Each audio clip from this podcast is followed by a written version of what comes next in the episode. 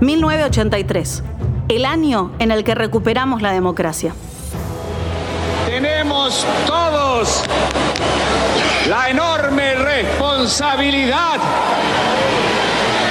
de asegurar hoy y para los tiempos la democracia y el respeto por la dignidad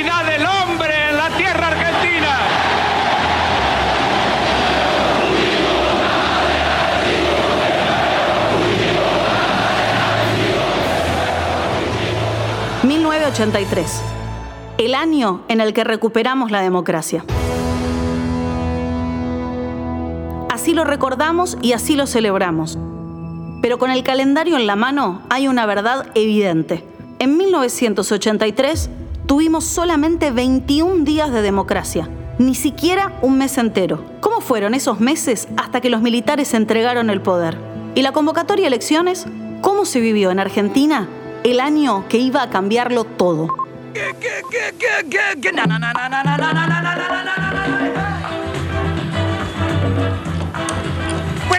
Señoras y señores, Rococo saludando a toda la población para decirles que hoy... Hola, ¿cómo le va? Me va mal porque llegas tarde, querida. Hay que venir antes que sea más profesional. ¿Y qué hora es ahora? Las nueve. ¿Y el programa qué hora empieza? A las 21 horas. Y bueno, y entonces faltan 12 horas. Ah, no, no, los chistes malos los hago yo. A esta la voy a rajar. Tanto tiempo te esperé sentado aquí. Que ya el invierno me alcanzó sin gamulan. Será por eso que hoy estamos aquí. No hay nadie más que vos y yo. No hay nadie más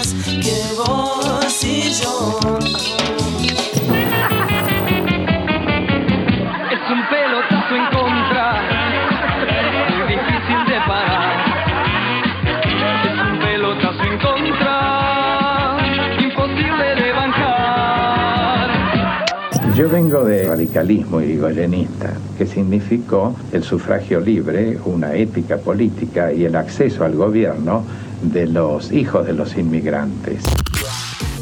Soy Marina Biuso y esto es 1983, un podcast documental para recorrer juntos el camino hacia la democracia.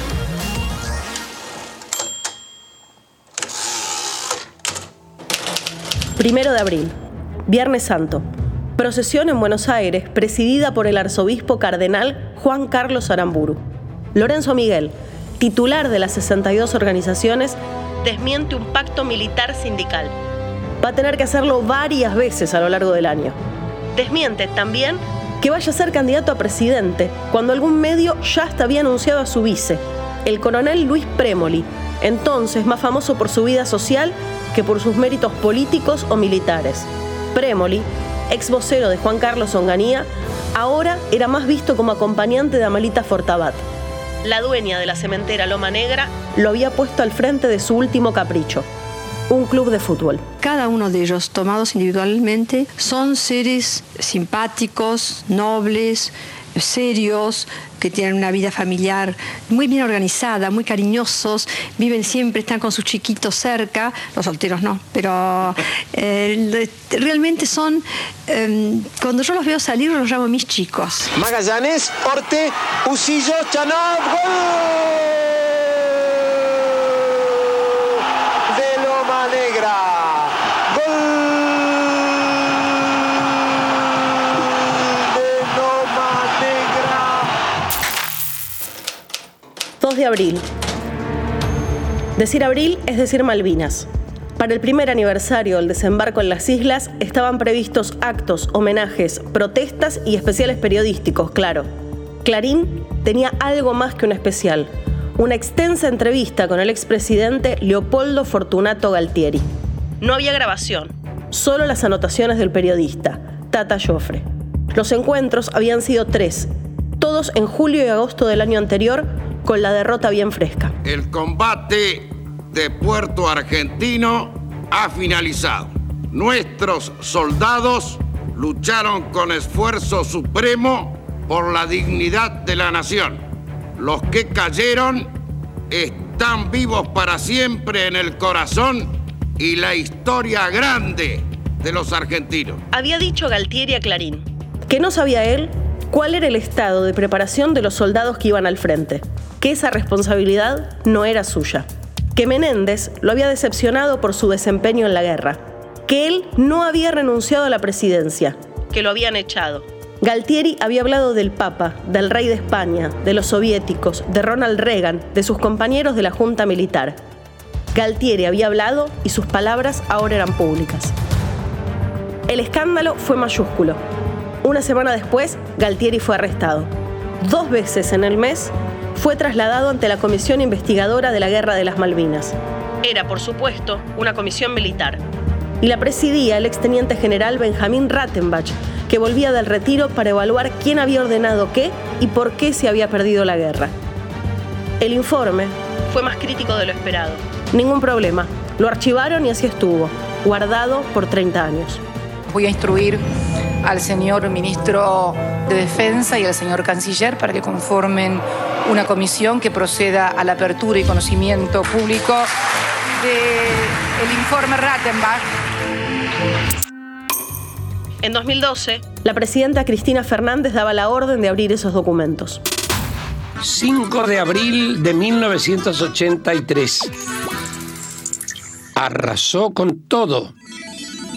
Un tornado de inusitada violencia causó heridas a 28 personas y también considerables daños materiales en la localidad de Aviateray, situada a unos 205 kilómetros de Resistencia, capital del Chaco. 7 de abril. 7 de abril. Revista Gente consulta a Raúl Alfonsín en su rol de precandidato. ¿Alquileres? No hay que congelarlos por ley, sino desindexar la economía. Suerte con eso, Raúl. Divorcio. Hace falta una solución, pero no podemos desperdiciar energía en un tema que divide a la sociedad. Al final Alfonsín promueve la ley y se aprueba durante su mandato. Aborto. No está de acuerdo, pero reconoce que la clandestinidad es un problema. Paciencia, mujeres. Faltan solo 38 años. Chesterfield presenta Chesterfield 10. La versión de 10 cigarrillos del americano más famoso. El mismo Chesterfield en atado de 10 cigarrillos. ¡Qué buena idea! Yo ya los fumo. Una razón. Mm, Le puedo dar 10.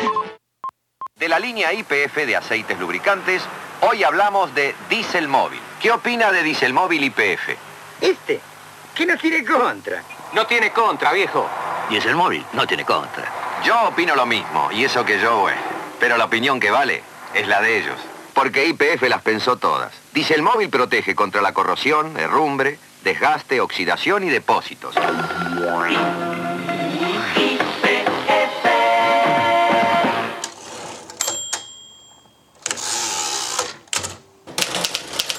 9 de abril. La economía complicada. Se anuncia una nueva moneda para junio, el peso argentino, que va a convivir con el peso ley. 13 de abril.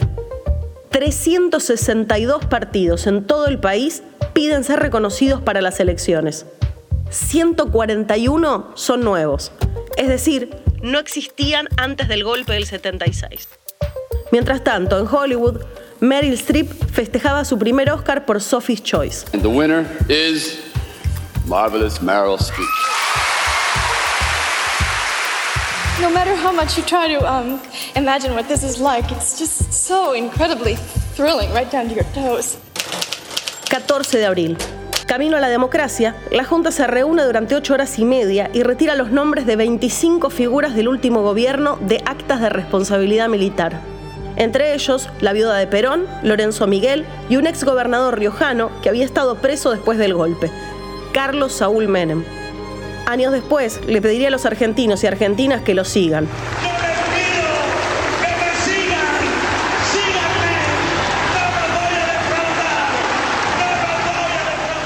Pero esto no es 1983.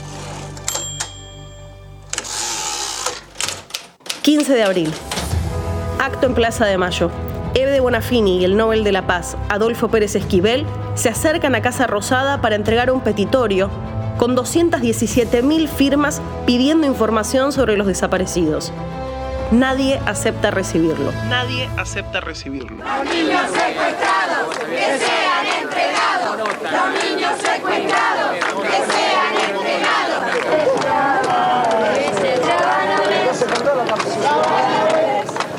Para tener que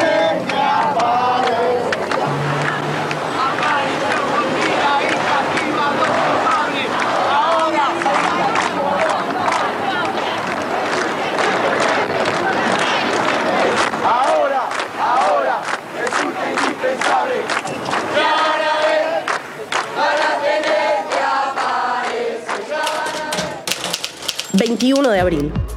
Enzo Francescoli. Definite como jugador técnicamente.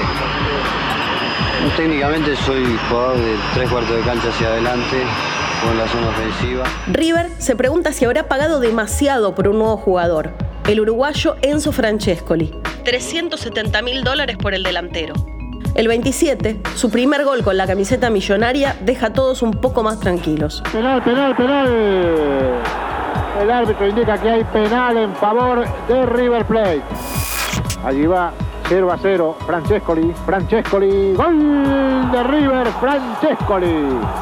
Con cara externa de su pie derecho tocó suavemente sobre la izquierda de Basigalup. 23 de abril. ¿Quiénes podrán votar? La Cámara Nacional Electoral informa que están empadronados 17.892.797 electores. De esos, casi 3 millones ya se habían afiliado a algún partido político. 28 de abril. LS82, Canal 7, Argentina Televisora Color, para todas las emisoras de la cadena nacional de televisión del país. A continuación, se dará a conocer el documento final de la Junta Militar sobre la guerra contra la subversión y el terrorismo. La Junta Militar hace su propio balance, informa, o algo así, el resultado de la lucha contra el terrorismo. Escuchen bien, porque la música de fondo es la original. En un ambiente teñido diariamente de sangre inocente, de destrucción, y ante una sociedad en la que el pánico reinaba.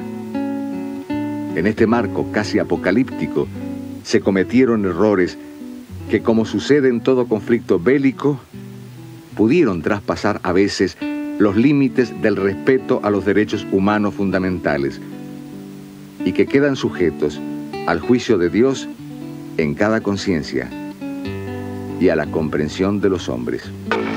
Dice el informe que las violaciones a los derechos humanos quedan a juicio de Dios y la comprensión de los hombres. En consecuencia, debe quedar definitivamente claro que quienes figuran en nóminas de desaparecidos y que no se encuentran exiliados o en clandestinidad, a los efectos jurídicos y administrativos, se considerarán muertos, aun cuando no pueda precisarse hasta el momento la causa y oportunidad del eventual deceso ni la ubicación de sus sepulturas. Al día siguiente, familiares de desaparecidos hacen fila en la puerta del Ministerio del Interior, en Moreno 717, pidiendo ver esas listas que el gobierno aseguró tener, de muertos, de presos, de exiliados. Para muchos, la desaparición de sus seres queridos es una pregunta sin respuesta hasta el día de hoy. Paso a detallar a continuación el sucinto informe que usted demandó.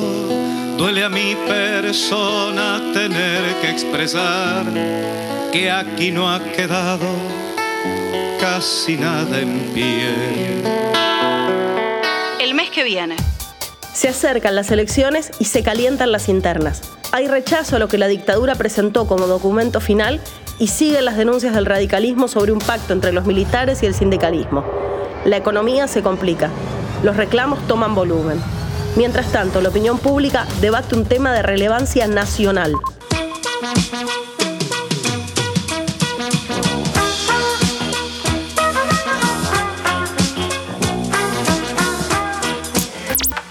Caballero, ¿me concede esta pieza? Con todo gusto, Marquesa. Es que los personajes de la novela Pelito bailaron lentos en televisión. Escándalo, peligro para la juventud.